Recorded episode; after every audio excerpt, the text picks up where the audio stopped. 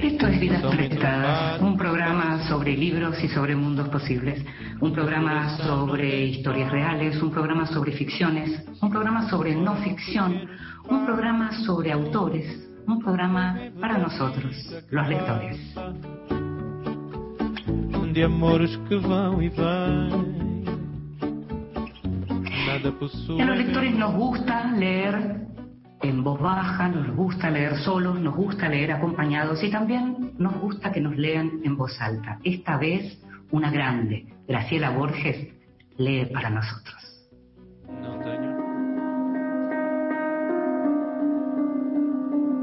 En voz alta. Cuentos breves, poesía, lecturas para compartir. están perdidas, pero tampoco tan perdidas, sino en algún lugar del mundo. La mayoría son pequeñas, aunque dos son más grandes. Una, un abrigo, y otra, un perro. De las cosas pequeñas, una es un anillo valioso y otra, un botón valioso están perdidas para mí y el sitio donde estoy, pero tampoco se han ido. Están en algún otro lugar y quizás estén ahí para alguien más. Pero pese a no estar ahí para alguien, alguien más, el anillo no está perdido para sí mismo, sino ahí aunque no donde me encuentro, al igual que el botón que está ahí, aunque no donde estoy. Cosas perdidas en 150 cuentos cortos de Lydia Davis. Escuchaba a Graciela Borges leer a Lidia Davis y pensaba, wow, lo que puede llegar a ser ese encuentro, ¿no?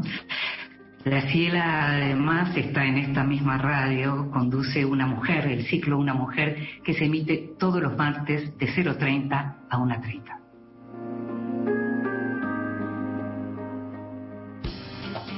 Estás escuchando Vidas Prestadas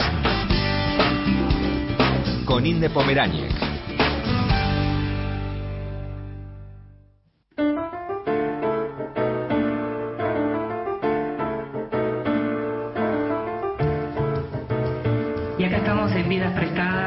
Programa sobre libros y sobre mundos posibles, este programa que hacemos en vivo durante este año tan raro, esta semana tan rara, tan dura, si el año fue duro esta semana.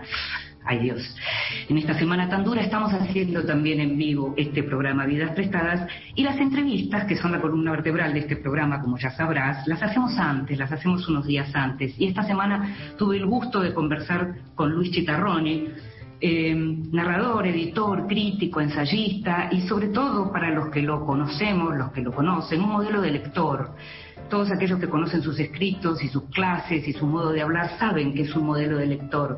Enciclopedista y, y erudito, dueño de una erudición impresionante pero sin alardes, y al mismo tiempo es alguien que, que, no suena nunca arrogante, lo puedes escuchar hablando en un discurso que van desde Stevenson al rock y al último programa de televisión, y su saber nunca suena como arrogancia, sino como, como generosidad de un, conocimiento, de un conocimiento que comparte con todos los que lo escuchan o lo leen. Luis Chitarroni nació en Buenos Aires en 1958. Como editor o asesor literario, preferiría él, trabajó muchos años en Editorial Sudamericana, a donde llegó de la mano del gran Enrique Pesoni. Y desde 2008 su impronta se puede leer en un catálogo exquisito de la editorial La Bestia Equilátera. Muchas veces hablamos de los libros de La Bestia Equilátera en este programa. Luis escribió las novelas El cara pálida y Peripecias del No, diario de una novela inconclusa, el libro de cuentos La noche politeísta, el libro de ensayos Mil tazas de té y el libro Siluetas, en donde reunió sus columnas de la mítica revista Babel. El año pasado se publicó Breve Historia Argentina de la Literatura Latinoamericana a partir de Borges, que reúne sus clases sobre este tema eh, que dictó un par de años atrás en un ciclo del Malva, el libro fue publicado por el Malva y acaba de publicarse en Chile en la colección Huellas de la editorial de la Universidad Diego Portales pasado mañana, un conjunto de ensayos que reúne textos dispersos, prólogos y otro tipo de escritos de los últimos años, que es una puerta de entrada al gusto y el talento de Chitarroni que no debería dejar pasar ningún buen lector. Te invito a que escuches la primera parte de la charla con Luis Chitarroni.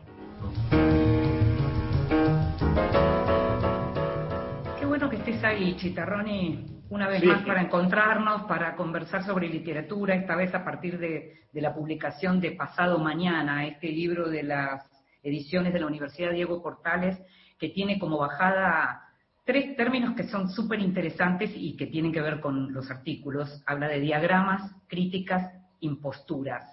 Y en principio uno diría que lo que hay también acá, básicamente, es el gusto de un lector, ¿no? Sí, supongo, supongo, ¿viste? Qué bueno estar, ya, eso solo es suficiente.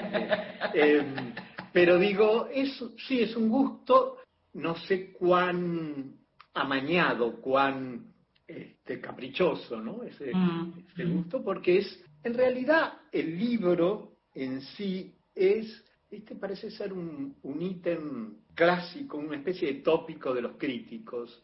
Los críticos somos siempre tan pobres, de Nicolás Rosa a Frank Kermode, que cuenta sus orígenes en Isla de Man, que a, a todos decimos que sí. Entonces terminamos, terminamos aceptando escribir prólogos, notas sobre escritores sobre los que nadie quiere escribir o que muchos no conocen. Y entonces así, se, eh, así se armó de algún modo a lo largo de no sé cuántos años. El libro no está periodizado, pero sí, Sí. tiene muchos años Mm. y lo, lo conquistó, te iba a decir, lo tuvo que, lo tuvo que curar Ignacio Echeverría, Sí. que lo hizo muy bien. Yo le dije a Ignacio cuando se comunicó conmigo, el libro era verdaderamente caótico, como suelen ser mis libros. E Ignacio, le dije, Ignacio, vos pensá en el libro como algo póstumo, porque eh, pensé en él que había sido el editor precisamente póstumo de un gran éxito editorial que era Bolaño. ¿no? Claro, claro. Y, y antes de fin de año, casi es póstumo de verdad, porque posta hubo que eh, eh, operarme del corazón y fue una intervención más grave de la que se había previsto a causa de un, de un infarto blanco, de un infarto silente. Hubo que hacerme tres bypasses. Entonces casi resultó profético el, el que lo tratara como póstumo. Yo creo que igual yo le había pedido eso por, por pura comodidad, para tener, para que hubiera la menos, la menor cantidad de intervenciones e intercambios, en este caso transoceánicos, eh, posible, porque Ignacio seguía en Barcelona. De algún modo él hizo un, un trabajo que cuando lo vi me pareció magnífico y, y, y además pudimos acomodar todos los títulos esos que me andaban dando vuelta en la cabeza. Ahora, Luis, no hay, em, e- e- efectivamente no figura de dónde son los textos, Claro, para cuándo fueron escritos. ¿Esa decisión por qué se tomó así? la verdad que no fue una decisión, fue una negligencia, ¿no? Eh, en primer lugar, porque tal vez por un exceso de confianza en mí mismo, ¿no? Y porque creí que no, que no era necesario aclarar. Incluso hay una serie, que son como unos artículos más cortos, Sí. que eran una, una sección fija en, en el viejo suplemento Eñe, ¿no? Mm. donde tenía, determina- tenía determinados caracteres que, que llenar, y yo la armaba como una columna enteramente a mi gusto y criterio sobre el tema que quería. Pero los demás, ya te digo, son los más diversos encargos, desde prólogos hasta, hasta reseñas. Sí, entiendo. No, no, te, lo pregunto porque en la medida que lo iba uno lo va leyendo, hay momentos en donde, bueno, cuando justamente se habla, son obituarios, uno puede rápidamente claro. cuando fueron escritos. Hay otros que hablan de un pasado remoto y entonces uno imagina que pasaron muchos años. Pero me, llamaba un poco la atención que efectivamente no hubiera tenido este, ese trabajo digamos, para que de fechar, ¿no? De fechar cuando Chitarroni había dicho eso, porque hay textos que son efectivamente también muy viejos. Claro, exacto, muy, muy, muy viejos. Bueno, eh, por ejemplo, obituarios recuerdo dos, el de Cioran y el de Ray Bradbury, ¿no? Sí, y, sí. y después alguno lo recuerdo como prólogo de algún libro que, que es uno de Chesterton. Eh, y después sí, hay, textos que sí que son muy, muy viejos, realmente, digo, de hace 10 años. Cuando en el de Bradbury hay un momento que decís, soy lento, me causó gracia, decís, soy lento. ¿Qué quiere decir soy lento? Porque soy lento en todo, soy como...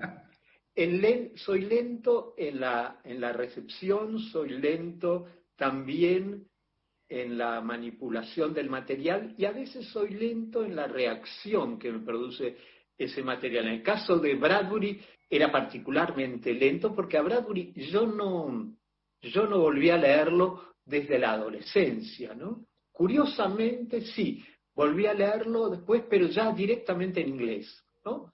Donde descubrí que era realmente un, un estilista a quien traducía muy, muy bien Paco Porrúa, que es el Francisco Abelenda de muchas de las traducciones de Minotauro. Yo creo que si vos consultás a Alan, también él, era un lector, porque era una, una literatura, y probablemente vos también, ¿no? Era una, literatura, una literatura de moda cuando éramos, no jóvenes, niños casi, te diría, ¿no? Los 12, 13 años. Tal vez cuando uno empezaba a elegir sus lecturas, ¿no? Claro, claro. Mm. Y además venía venía prestigiado raramente porque Crónicas Marcianas estaba prologado por Borges. Claro. Entonces era un, era un efecto raro que producía. Sí, sí, yo no, no me acuerdo si lo digo en la nota, pero no se puede leer a Bradbury como un escritor, sobre todo de ciencia, porque hay muy, muy poca ciencia en sus textos. Es un gran nostálgico y es un hombre que imagina las tramas en el futuro pero esas tramas no tienen casi nada que ver con la ciencia, ¿no? Sí, sí. Decís algo muy interesante en el final, que mencionás algo así como que tanta, ¿qué habrá pasado con esa muerte? A ver, ya te digo, dice en la página 95. Eh, arranca esto, porque me anoté todo, Chitarroni, como se ¡Qué bárbaro! Me anoté ¡Qué forzada! ¡Qué verdadera mártir! Decís en un momento, ¿cómo se da la inmortalidad para alguien que la había conquistado con tanta anticipación? Claro, claro. Me esa idea. Sí. Porque mucho esa idea. Creo que él tiene esa idea de, sí, de una especie de eternidad un poco clásica, ¿no? Yo iba a decir miltoniana, pero, pero como una, una idea de una eternidad de, en, el, en la que coexisten diversas diversas intrigas y diversos, diversas acciones. Además, es un narrador de una gran velocidad narrativa, ¿no? que es capaz de contar algo muy, muy rápidamente. En varios momentos del libro aparecen determinadas cuestiones que tienen que ver con tus preocupaciones seguramente, pero también con tus ocupaciones, como cuestiones vinculadas al trabajo del editor. Eh, en algún momento decís cosas como que, ironías muy interesantes como es cierto que el talento literario resulta algo verdaderamente indescifrable para gran parte de la gente relacionada con el negocio del libro. Sobre todo. y después hablas de otras cosas que tienen que ver también con las exigencias del mercado y decís, en una época que, que situás en el 85-86, a menudo las operaciones invisibles de la literatura que defendíamos poco tenían que ver con el sesgo cada vez más comercial de las exigencias del mercado, requerimiento que en los últimos 20 años había provocado el desvelo solo de escritores no muy iluminados. Ahí le das a editores y a escritores. Me interesa tu opinión sobre esto. Creo, que, es una, que es un anacronismo mío, pero creo que, eh, digamos, puedo defenderlo. Me parece que la cuestión del gusto empezó a decaer mucho después de la dictadura, ¿no? En los, en los 80, digamos, en dos sentidos. En el sentido en que había prácticas de escritura durante los 70 que eran muy, muy, te diría, estaban muy relacionados aún con la factura del libro, ¿no? Con, uno puede pensar en Octavio Paz o puede pensar en Severo Sarduy o en Cabrera Infante. Em, y después eso quedó muy, muy relegado y el libro empezó a ser de vuelta una cuestión de pura temática, ¿no? Era el tema, el, el atractivo, no el tratamiento del tema. Es decir, todo eso por lo que habían luchado las primeras vanguardias, digo, cuando digo las primeras vanguardias, digo de Joyce, imaginistas a surrealistas, todo eso a partir de los 80 empieza de vuelta a despreocuparnos. Eso es, en alguna medida para los que asistíamos más o menos desde adentro, la aparición de los, los nuevos narradores ingleses, que eran hijos de los viejos narradores ingleses, como, como el propio Martin Amis, salvo uno que es Julian Barnes, que es un escritor muy, peculiar y muy, yo te diría, muy intestino, muy relacionado con la literatura misma, ¿no? Al punto de que en El Oro de Flaubert tiene un solo capítulo dedicado a la narración y todo lo demás es como una especie de complemento crítico, ¿no? En las últimas novelas no es tan así, digamos. No, en las novelas recupera mucho de la acción. Hay reflexión, pero hay menos literatura, ¿no? Absolutamente, pero tiene también, tiene, viste que tiene una, una serie, yo no me acuerdo si la tradujo, si se tradujo en anagrama, de un detective gay, encantador, que es como, no sé si las leíste. No. Ah, y tiene un tratamiento tan formidable del lenguaje y del eufemismo que es sorprendente. Es decir, yo diría igual, no, eh, incluso te diría que también Martin Amis era un gran, era, ¿no? las mm. últimas cosas de él, no, un gran estilista, ¿no? Un gran escritor y un gran periodista también. Tal vez dejaron, tal vez reservaron eso, estoy pensando en, en, Barnes, ¿no? Tal vez reservaron eso para su lugar del ensayo, viste que son ensayistas ellos también. Sobre, el caso de Barnes, incluso tiene un libro precioso sobre, sobre, el arte. Sobre el arte, exacto. Y, y, ahí sí tal vez eh, y hasta se permite algunos manierismos, ¿no? Sí, sí, sin duda. Pero tienen también una, una cuestión ahí que también empieza a vislumbrarse en estos narradores de los 80, 90, que es una recuperación de lo autobiográfico, ¿no? Se nota en, en Kureishi, se nota mucho en, en Amis y se nota mucho. Amis tiene ese libro que se llama, um, en el que cuenta que creo que lo escribe para, para hacerse un tratamiento dental carísimo, justo en el momento en que cambiaba de agente literario. Que era la esposa de Julian Barnes. Claro. Pat Kavanagh. Exactamente, ah, que, que, murió, ¿no? Sí, claro, claro, claro, sí, eh, ya unos años. Sí, em, pero te decía, en, en, en, el de Amy lo que se cuenta es su infancia, sus, su, su, mala conducta, una desaparición milagrosa y misteriosa que es como un femicidio que se comete con su prima, que a él lo, lo perturba particularmente, y creo que el otro tema del libro es el tratamiento de los dientes de los escritores. ¿no? que, eso, es un tema que creo que, no es muy tratado y sin embargo es uno de los dolores más horribles que se padecen, por lo menos con conciencia, ¿no? Nabokov tiene una carta inolvidable a Edmund Wilson en la que le cuenta una serie de extracciones que le hicieron y, se la hacen en Estados Unidos, donde presuntamente estaba muy adelantada la, la odontología, ¿no?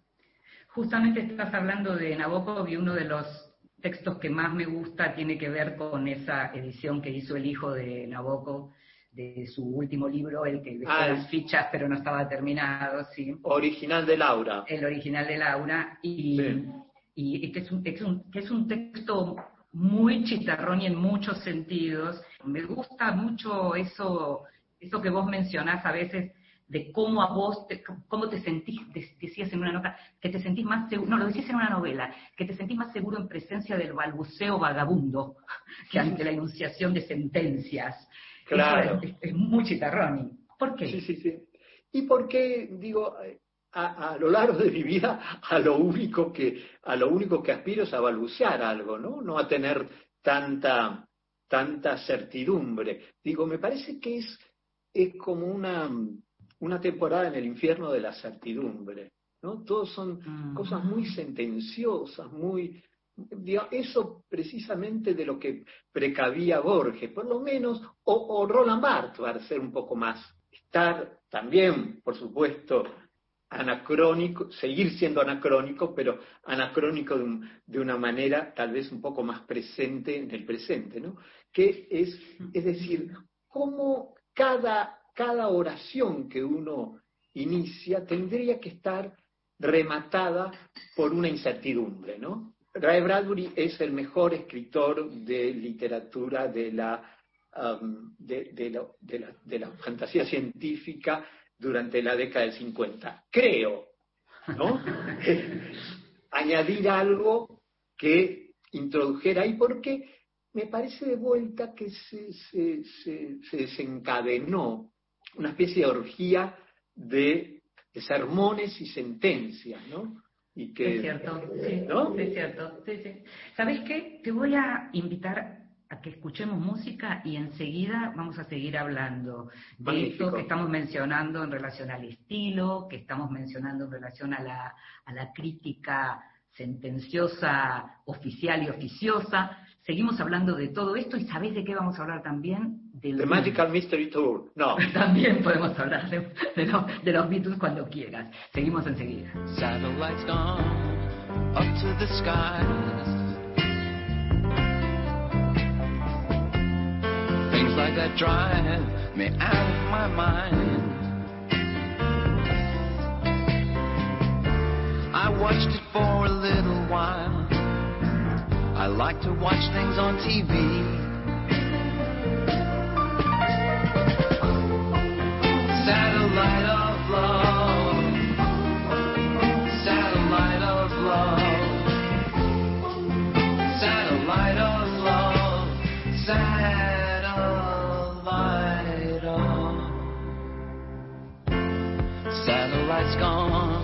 Way up to Mars.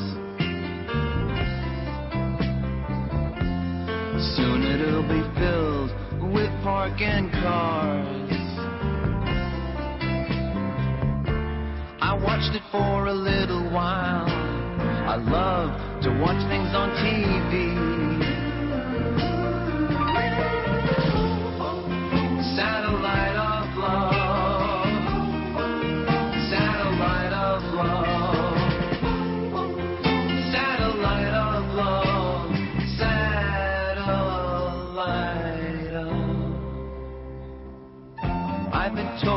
That you've been bold with Harry, Mark, and John.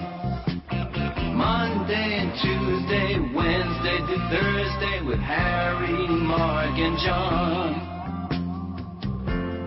Satellites gone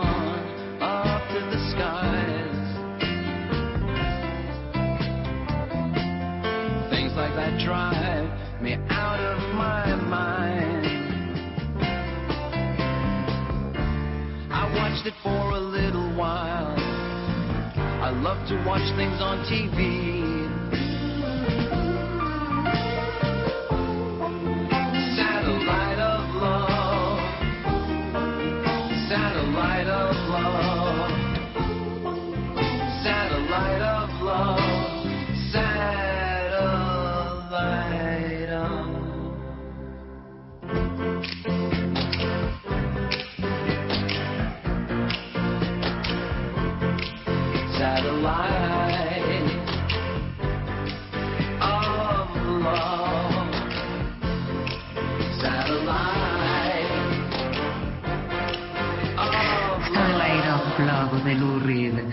Justo estos días está saliendo un libro sobre Lou Reed que se llama ¿Por qué escuchamos a Lou Reed?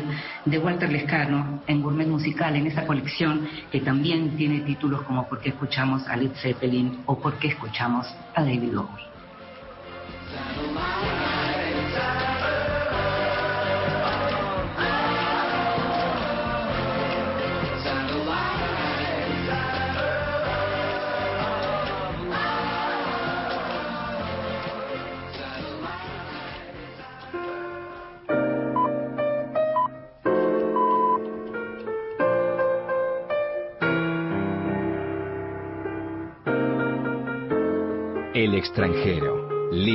De los que se habla en el mundo.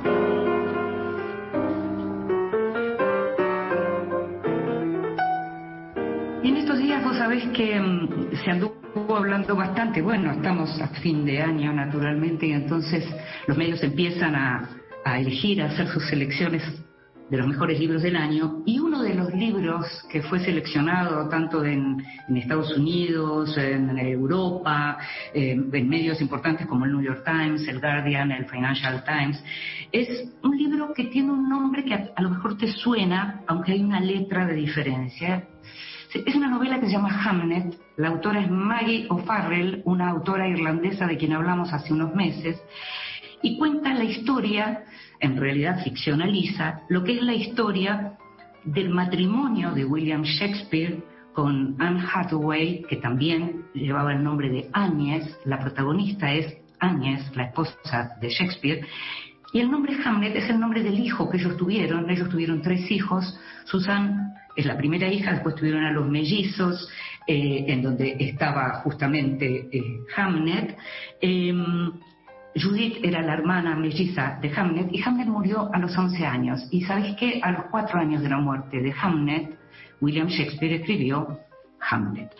Ahora bien, la historia que cuenta Maggie O'Farrell está centrada justamente en, en Agnes, en Anne, como quiera llamarla, y lo que hace es de algún modo reivindicar la figura de esta mujer a partir de lo que es el duelo, de lo que es el duelo por ese hijo. Shakespeare no aparece nombrado nunca, solo aparece como el esposo de Agnes, el padre de Hamlet. Lo, para Maggie O'Farrell este chico murió de, de la peste, de una de las, de las olas de la peste en el 1500, eh, y lo que hace es recuperar, te decía, la figura de Anne Hathaway, que siempre fue vista, ella era mayor que, Shakespeare, y en muchas de las lecturas que se hicieron era algo así como que Shakespeare se casó con ella obligado por la familia, que no la quería, que se fue a Londres justamente para huir de ese matrimonio, y lo que hace Maggie O'Farrell parece que de manera magnífica es, digamos, reconstruir esta figura y mostrar que incluso muchas de las cosas que sabía Shakespeare las sabía a partir de lo que le podía contar su mujer, que si bien era analfabeta, no era ninguna tonta. La novela, por lo que cuenta tanto la crítica como algunos lectores, estuve mirando un poco ahí lecturas de lectores, justamente, es una novela fabulosa que describe montones de cuestiones que tienen que ver con la maternidad y con el duelo. Y sabes que cuando te hablé hace unos meses del libro de Mario Farrell que se llama Sigo aquí, que había publicado eh, eh, Libros del Asteroide, la editorial española, eran todos textos que tenían que ver con la muerte y en uno de esos textos lo que había era el miedo a la muerte porque una de las hijas de Maggie Farrell tiene una alergia en donde estuvo varias veces cerca de la muerte. Bueno, la cuestión es que este Hamlet de Maggie Farrell es un libro que todavía no fue traducido, lo estamos esperando.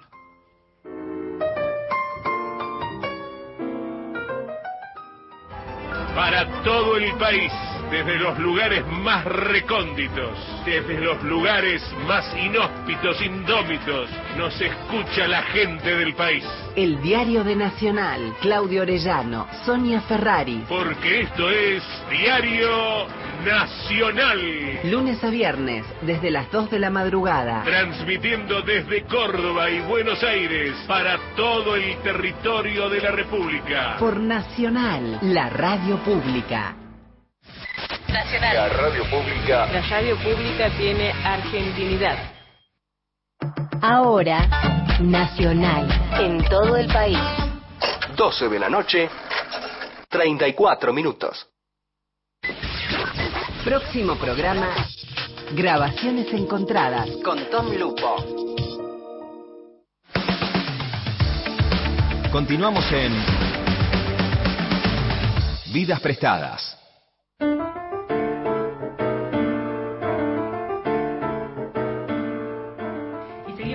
Prestadas este programa sobre libros y sobre mundos posibles y estamos conversando con Luis Chitarroni que sabe mucho de libros y sabe mucho también de vidas posibles porque es un gran lector. Y algo que siempre te quise preguntar, Luis, Sí, ¿cuándo arranca tu pasión lectora?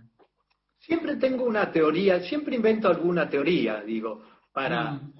pero este, creo que arranca como la de todos los chicos de mi edad con los libros de Robin Hood, ¿no? Claro. En los que leía dos colecciones de la infancia, Iridium y Robin Hood. Eh, y entonces ahí leía, Iridium era una, una colección de Hachette bastante compleja porque ofrecía resúmenes de novelas, ¿no? Así que la primera versión que yo leí de Moby Dick o la primera versión de David Copperfield era en estas ediciones a la vez traducidas del francés, ¿no? De, de, Sí, de Capeluz, de Iridium.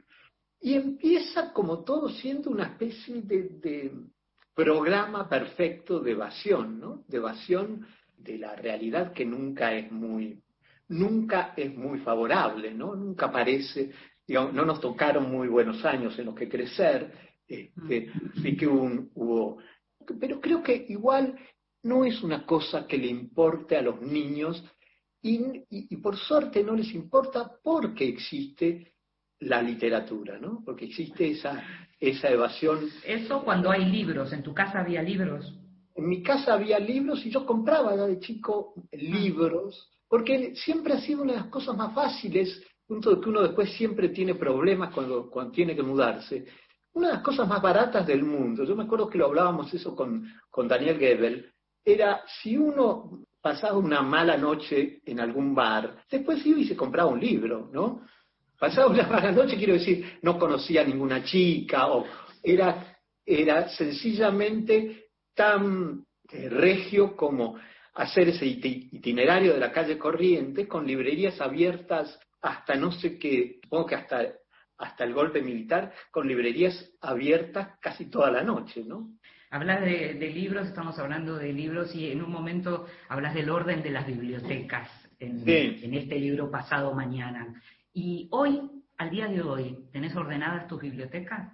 No, cada vez más desordenadas, porque, en primer lugar, todas están con doble hilera, entonces Mm. la, la primera hilera sí intento ordenarla alfabéticamente, pero la otra, ahí tengo, creo que lo digo en la nota, una especie de locura por las, pa- por las afinidades selectivas. Sí, sí. Entonces, no poner cerca un escritor que detesta a otro, ¿no? Ya además con la cantidad de libros que acumulé, eh, vuelve todo un caos infernal. Decime en eso de las afinidades selectivas, porque a mí a veces me pasa, alguna vez también lo escribí, que tengo como una sensación soldadito de plomo, ¿no? De que me voy a dormir y hay como una especie de conversación entre Claro. los libros y entre Claro. los personajes. Vos lo que tratás es de que cuando te vayas esa fiesta siga en buenas condiciones, digamos. Exactamente, que Stevenson no, no, no se pelee con Walter Scott, ¿no?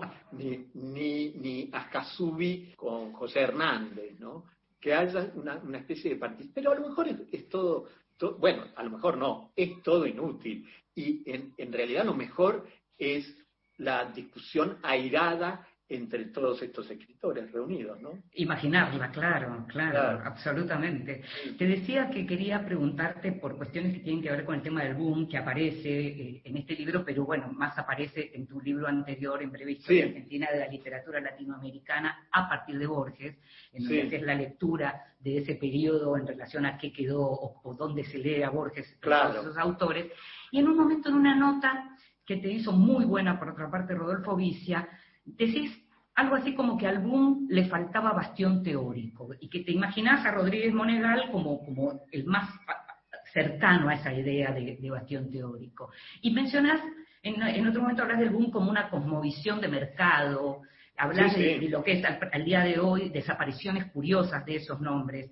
¿Qué, Claro. te quedó, ¿Qué te quedó a vos del boom como lector, más allá de aquello que enseñás eh, Sí. cada vez que das estos cursos? A vos como lector, ¿qué te Bueno, a mí me, me llamó la atención inicialmente en el curso que el boom fuera exclusivamente cierta supervivencia, no ideológica, pero que fuera García Márquez y Vargas Llosa, que al final estaban en las antípodas, ¿no? De, en términos de ideología. Me llamó también la atención esa, esa especie de izquierdización un poco infantil. Cuando yo era joven era obligación leer Mario Benedetti, ¿no? Lo, cual no estaba mal, porque era un, era un poeta con, con muchas condiciones, sobre todo para lo coloquial. Se lo leía más que al propio Hellman, por, por nombrar a alguien argentino. Y por supuesto que no se leía la poesía, pero eso era un, rasgo de extravagancia que yo mantuve eh, y un rasgo de frivolidad adolescente, que nadie leía ni a, ni a Sarduy ni a Octavio Paz, que eran escritores particularmente formales, ¿no? Mm. Que trabajaban mucho, trabajaban y destrabajaban la sintaxis, y que a la vez, como es el caso de Severo Sarduy, a quien tuve la suerte de conocer, suerte no sé, porque me parece que todos éramos un poco indiferentes ante él. Quiero decir, todos éramos un poco jóvenes, Luis. Eso es cierto. Pero, pero creo que elegía a, a, Rodríguez Monegal no porque me caiga particularmente simpático, sino porque en algún momento es uno de los pocos que no rinde reverencia nada más que a la nueva crítica francesa y habla del new criticism inglés, ¿no? William Emerson, escritores que acá casi no se leyeron y que decían muchas de las cosas que se sostuvieron después en la nueva impostura francesa, se sostenían como verdades inobjetables o como grandes descubrimientos, ¿no?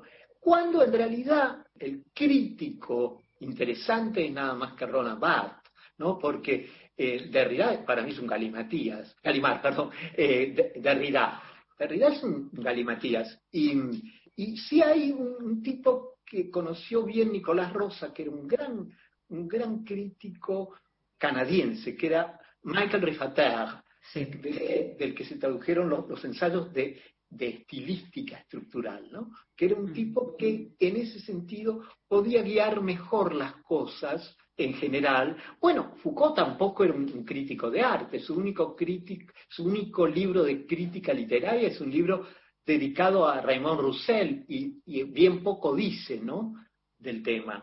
Eh, creo que ahí había habido también toda una serie de, de infatuaciones y de, de sobrevaloraciones y también, por otro lado, estaba, sin duda, mi, mi propia, mi, mi, autóctona, mi autobiográfica fatuidad y vanidad, ¿no? Luis, hay varios momentos en donde aparece Fowell, hay varios momentos en donde aparece Aira, mencionás el deseo de agradar a Fowell, que tenías vos y que tenía toda nuestra generación, sobre, todo, los, sobre todo los varones, digamos, digámoslo así, porque las mujeres escapábamos bastante de los Exacto, de, de y, y, decís en un momento, cuando hablas de Bolaña... Perdóname, sí. sí. Y los varones también porque la provocación de, de Quique con, con, con las mujeres era altamente ofensiva, incluso para los que la presenciábamos.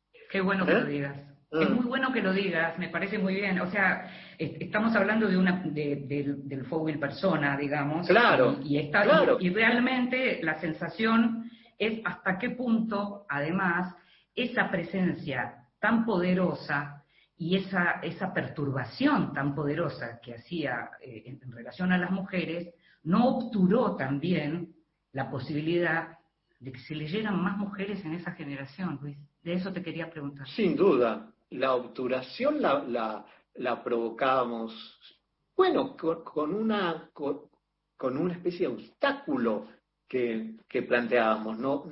Eh, y, lo planteábamos seguramente en términos sexistas, ¿no?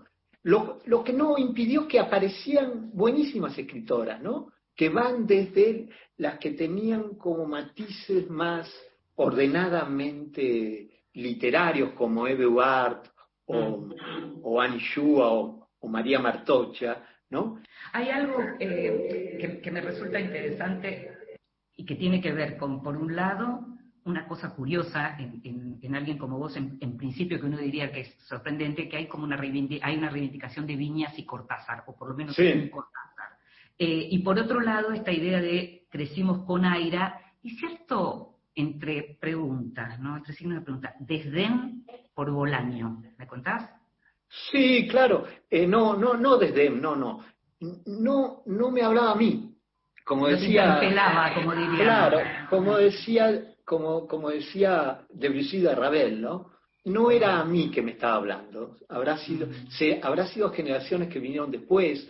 Incluso yo conocía en ese momento muchos escritores chilenos de una generación posterior. Bolaños era de 50, ¿no? Como, Mm, y murió creo que justo a los 50. Sí.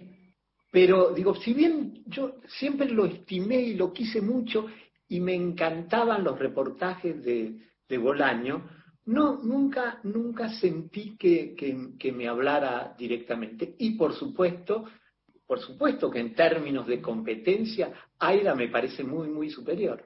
Hay un capítulo en el que hablas de Sherlock Holmes y hablas del amor literario, y de- hablas de, de que es curiosa la sensación del amor literario. Porque ¿Cuáles son digo, amores literarios?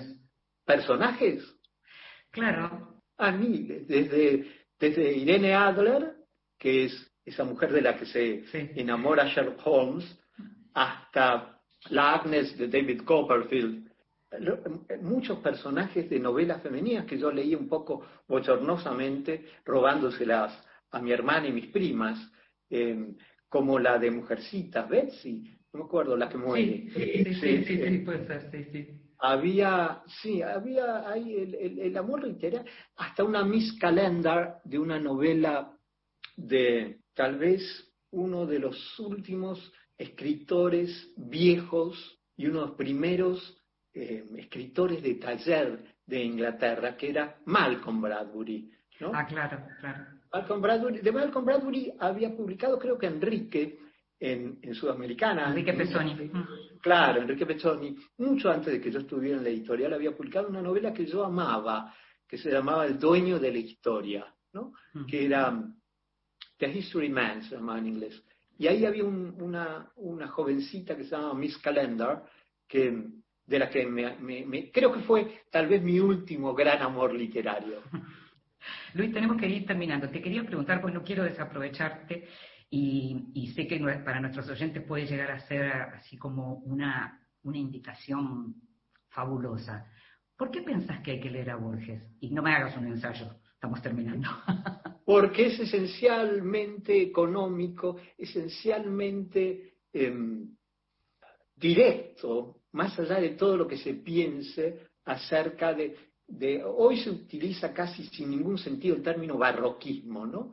Eh, Borges dice del barroco que es el estilo que exhibe y dilapida sus medios y lo remata en su primer libro narrativo que es Historia Universal de la Infamia, que es un libro que cualquiera puede leer con el mayor de los placeres, ¿eh?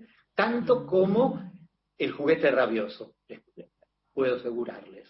¿Y por qué crees, y, ahí te- te- también te pido brevedad, ¿y por qué crees que lo de Arlt permanece más como esa idea de, con esa idea de accesibilidad? Creo que es por una idea infantil también que, que- que- tenemos muchos de los escritores, que, que pensamos que solo eh, este, es bueno lo que está expresado en términos de un lenguaje coloquial de, eh, ca- callejero, ¿no? Cuando en, en realidad, no, no me acuerdo quién lo decía esto, el, el- escritor que más palabras usa es Alt y el que menos palabras usa es Borges, ¿no?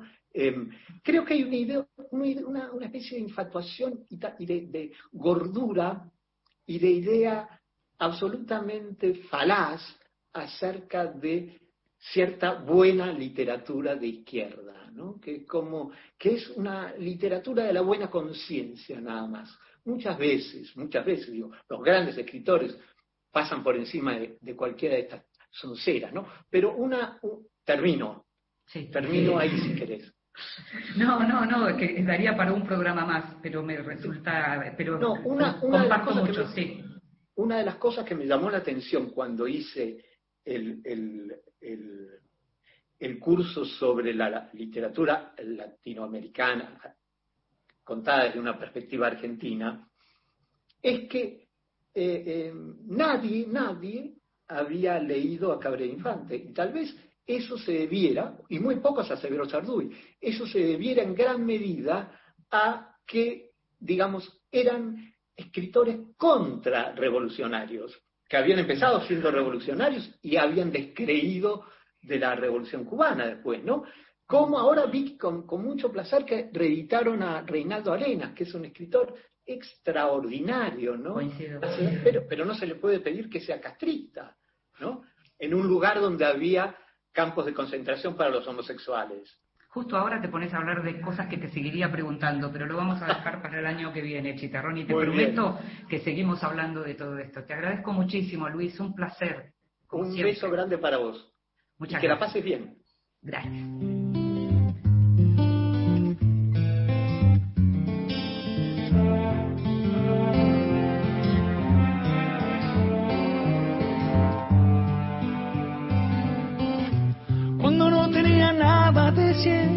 Cuando toda la ausencia esperé, cuando tuve frío temblé, cuando tuve coraje llamé. Cuando llegó carta la abrí, cuando escuché a Prince bailé, cuando el ojo brilló entendí, cuando me crecieron alas volé.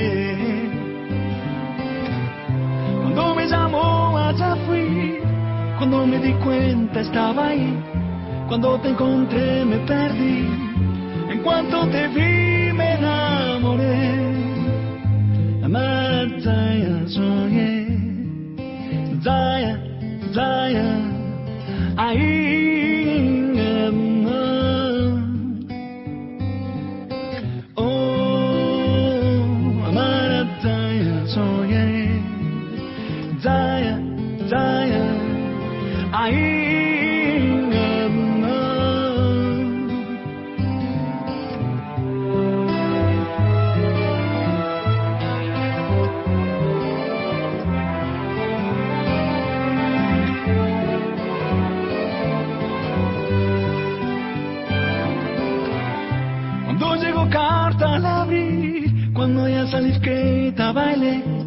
Cuando el ojo brilló entendí. Cuando me crecieron alas volé. Cuando me llamó allá fui, cuando me di cuenta estaba ahí, cuando te encontré me perdí, en cuanto te vi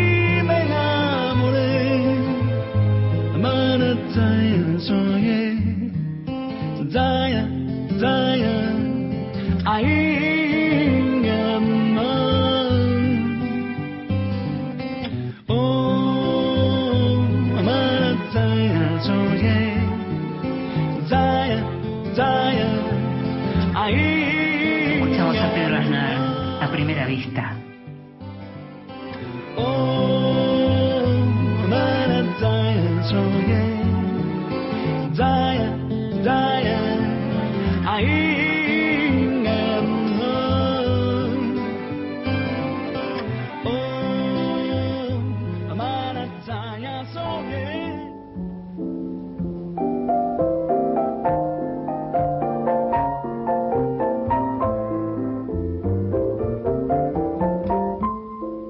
Mesita de Luz.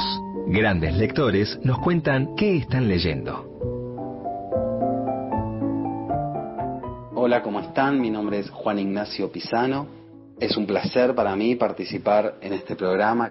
La Mesa de Luz para mí es un, un, espacio de tránsito y de acumulación de libros que van a parar ahí por muy diversos motivos, desde el puro placer de la lectura hasta las demandas coyunturales del día en relación a la docencia y la investigación. Los dos libros que elegí son Chamamé de Leonardo Yola y Las Vueltas del Odio de Gabriel Giorgi y Ana Kiefer. El primero de ellos es una novela. La obra de Leonardo Yola a mí me interesa en particular y esta novela me gustó muchísimo. Es un policial negro que cruza también cuestiones de la road movie, por ejemplo, tiene un narrador en primera persona, que es el perro, y a su vez casi toda la novela transita con un compañero, colega de él, que es el pastor. La, la novela trata sobre distintas situaciones que ellos viven al interior de una cárcel o en el mundo exterior, pues se trata de dos criminales muy despiadados, es decir, es una novela en la que la violencia ocupa un lugar central, pero no como eh, exhibición o regodeo, sino porque está puesta al servicio del juego narrativo. Por otro lado, el libro de ensayos de Gabriel George y Anna Kiefer, desde mi punto de vista, guarda una urgencia y una vocación por intervenir en el presente muy destacables. Son dos ensayos, uno escrito por cada uno cada una de los autores, que analizan distintos discursos que cristalizan formas de odio y de violencia hacia distintos sectores de la sociedad, ya sea en el plano político o dirigido puntualmente hacia minorías, y, lo y realizan esa escritura ensayística de una manera súper lúcida y al mismo tiempo con esta vocación por intervenir en el presente que me parece muy destacable. Y lo hacen dentro del marco de una mirada que está atravesada por líneas teóricas eh, como la de Jacques Rancière, que también para mí guardan un interés particular. Eso es todo, muchas gracias, hasta la próxima. Escuchábamos a Juan Ignacio Pisano, autor del último Falcon sobre la Tierra. Tal vez recuerdes que la recomendamos en la sección libros que sí hace muy poco y hace muy poco también fue esta novela la que resultó premiada con el premio Filba Medife.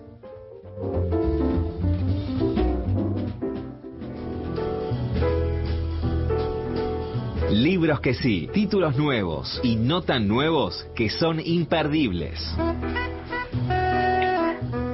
Y vamos a arrancar por los no tan nuevos, que en realidad son nuevos, pero son reediciones, y en un programa en el que el entrevistado fue, fue Luis Chitarroni, está, sería realmente apropiado hablar de estas reediciones, que son las reediciones de las novelas de Charlie Failing, amigo de Chitarroni, amigo personal, escritor, intelectual, eh, docente, crítico, ensayista, periodista cultural, que murió en el año 1997 y que tenía un, proyecto que, tenía que ver con el tema de los géneros, ya que se está hablando tanto de los géneros en las novelas ahora, eh, Charlie ya lo venía viendo, él era un gran erudito, pero al mismo tiempo tenía como una sensibilidad con los géneros y con cierta literatura popular. Y se acaba de reeditar El agua electrizada, su policial lo acaba de reeditar La parte maldita, y también se acaba de reeditar su novela de aventuras, Un poeta nacional, en donde aparece Leopoldo Lugones como, como personaje, la publicó Alto Pogo, novelas que estaban faltando, novelas que vale la pena leer para tener realmente una idea de lo que se escribía en los años 90 en la Argentina y quién fue Charlie Feiling. Y el otro libro que tengo para recomendarte se llama Esta hora de la noche, de Cecilia Fanti, la escritora y librera, la dueña de la librería Céspedes. Está publicado por Rosa Iceberg y es de alguna manera una continuación de La chica milagro, que fue ese primer libro publicado por Cecilia, esa primera novela. Algún día podríamos hablar un poco más en extenso sobre a qué llamamos hoy novela. Y en este caso, si bien en La chica milagro lo que contaba Cecilia tenía que ver con ese accidente que la tuvo 35 días internada, con esas operaciones de la espalda, de la columna, sin saber qué iba a pasar con su futuro, en, a esta hora de la noche tenemos a Cecilia Fanti ya recuperada, en pareja, el embarazo, el nacimiento de su bebé y la figura de su mamá, que fue tan importante para aquella recuperación en la chica milagro, en este momento es una ausencia, una ausencia fuerte porque su mamá murió, de eso con eso arranca también este libro, y hay un momento súper, súper lindo, en donde incluso recuerda lo que, es, eh, lo que eran las palabras de, su mamá. Eh, dice que se encuentra de pronto ella hablando, hablando como hablaba su mamá. Digo desorejada, digo prontito, digo oronda, digo tirarles margaritas a los chanchos, digo gordita, digo chica digo tomates pintones, digo muriento, digo mal llevado como zapallo abajo del brazo, digo a ver si me entendés, digo no le tocaste el culo ni con una caña tacuara, digo qué ordinaria una manera de recordar a esa mamá en su propia maternidad. Súper lindo a esta hora de la noche de Cecilia Fanti, tan recomendable como los libros de Charlie Failing en este libro que sí.